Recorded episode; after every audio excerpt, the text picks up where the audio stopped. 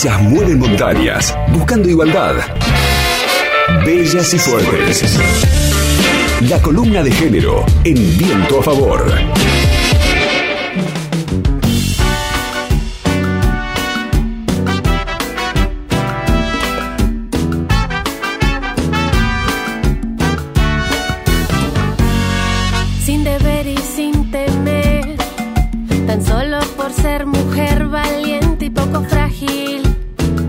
Martes primero de diciembre empezó en el Congreso de la Nación finalmente el debate previo a la sanción de la ley de interrupción voluntaria del embarazo.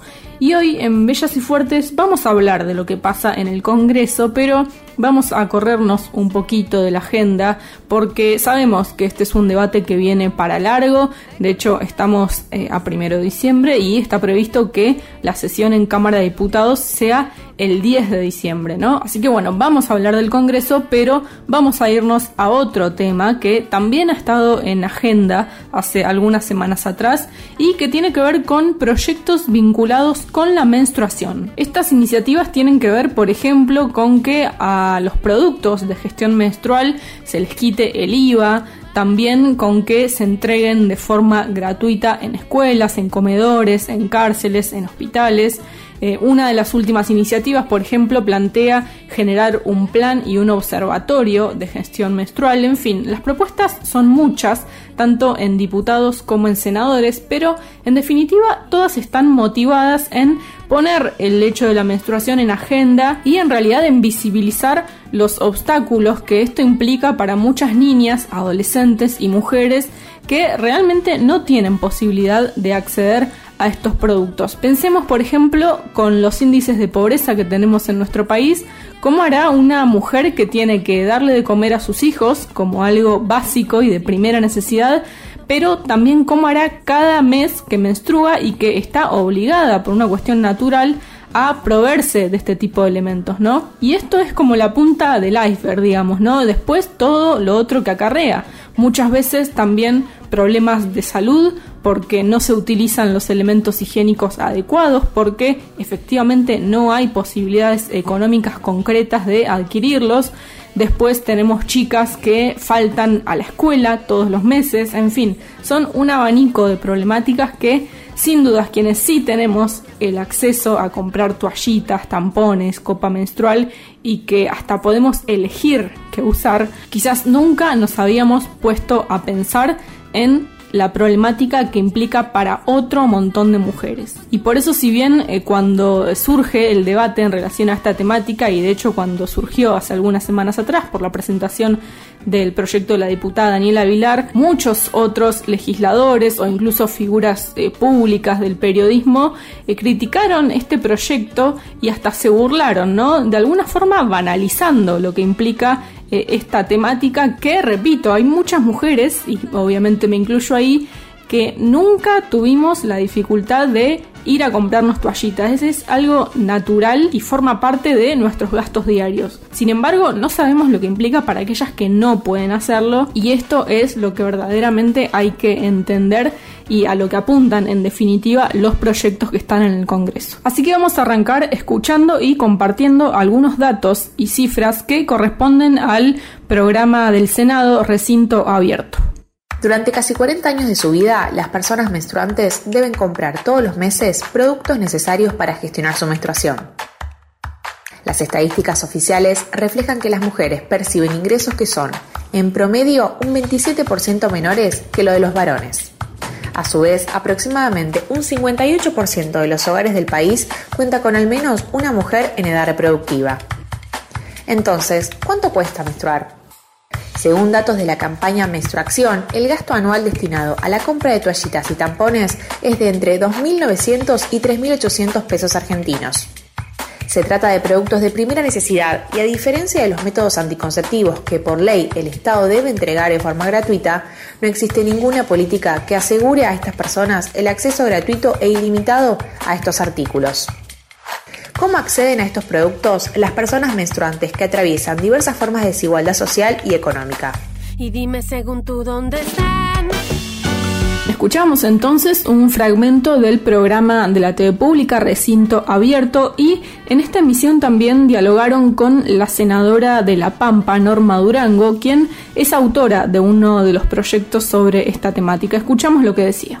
El tema de la menstruación es un tema común entre las mujeres, lo hablamos entre las amigas, pero que tiene un velo de prejuicio eh, social para ser hablado públicamente. Y el proyecto de ley que nosotros hemos este, impulsado, los dos proyectos de ley que hemos impulsado, uno de ellos tiene el propósito de incorporar a la ley eh, del impuesto al valor agregado un inciso para que los productos de gestión menstrual estén exentos de este impuesto. ¿Por qué?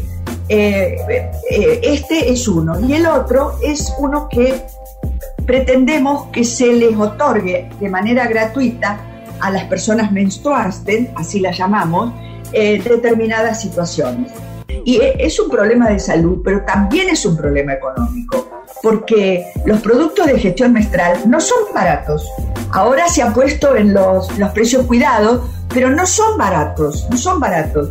Y no es algo que uno pueda ahorrar, digamos, y, gastar menos. Hay que gastar eh, eh, productos de gestión menstrual que se necesitan. La idea entonces es visibilizar los costos de la gestión, que son importantes en la economía general, pero también poner en foco particularmente lo significativo que es para las mujeres sin recursos afrontar este costo. Y algunos me dicen que no tiene que ver con la pandemia, y yo digo que sí tiene que ver con la pandemia, porque es parte de la higiene que las mujeres este, tenemos que preservar y que deben afrontar muchas personas eh, difícilmente, como te decía, eh, por el elevado costo económico que implica gestionar la menstruación este, en un contexto eh, muy, muy difícil y de precariedad laboral.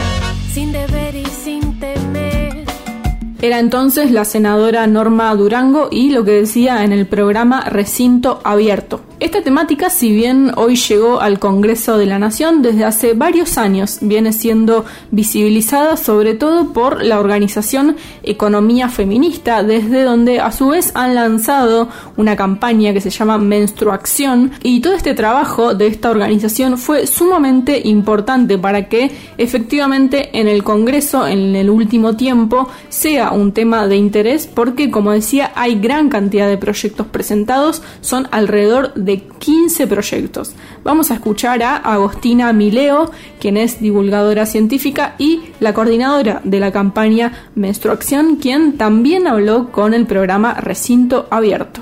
No se habla acerca de los mitos respecto a la menstruación, por ejemplo, y, y vemos que hay embarazos no intencionales que se dan porque se cree que mientras se menstrua no se puede eh, producir un embarazo. Aparte cuestiones que tienen que ver también con el marco legislativo vigente, ¿no? Y con la educación sexual integral, eh, con la ley de identidad de género, eh, se habla en general de la menstruación como algo que habilita a la reproducción como si eh, no fueran muchas más las veces que vamos a menstruar que las veces que nos vamos a embarazar. Pero además sosteniendo esos estereotipos y esos roles sociales, ¿no? De, los cuerpos maternables.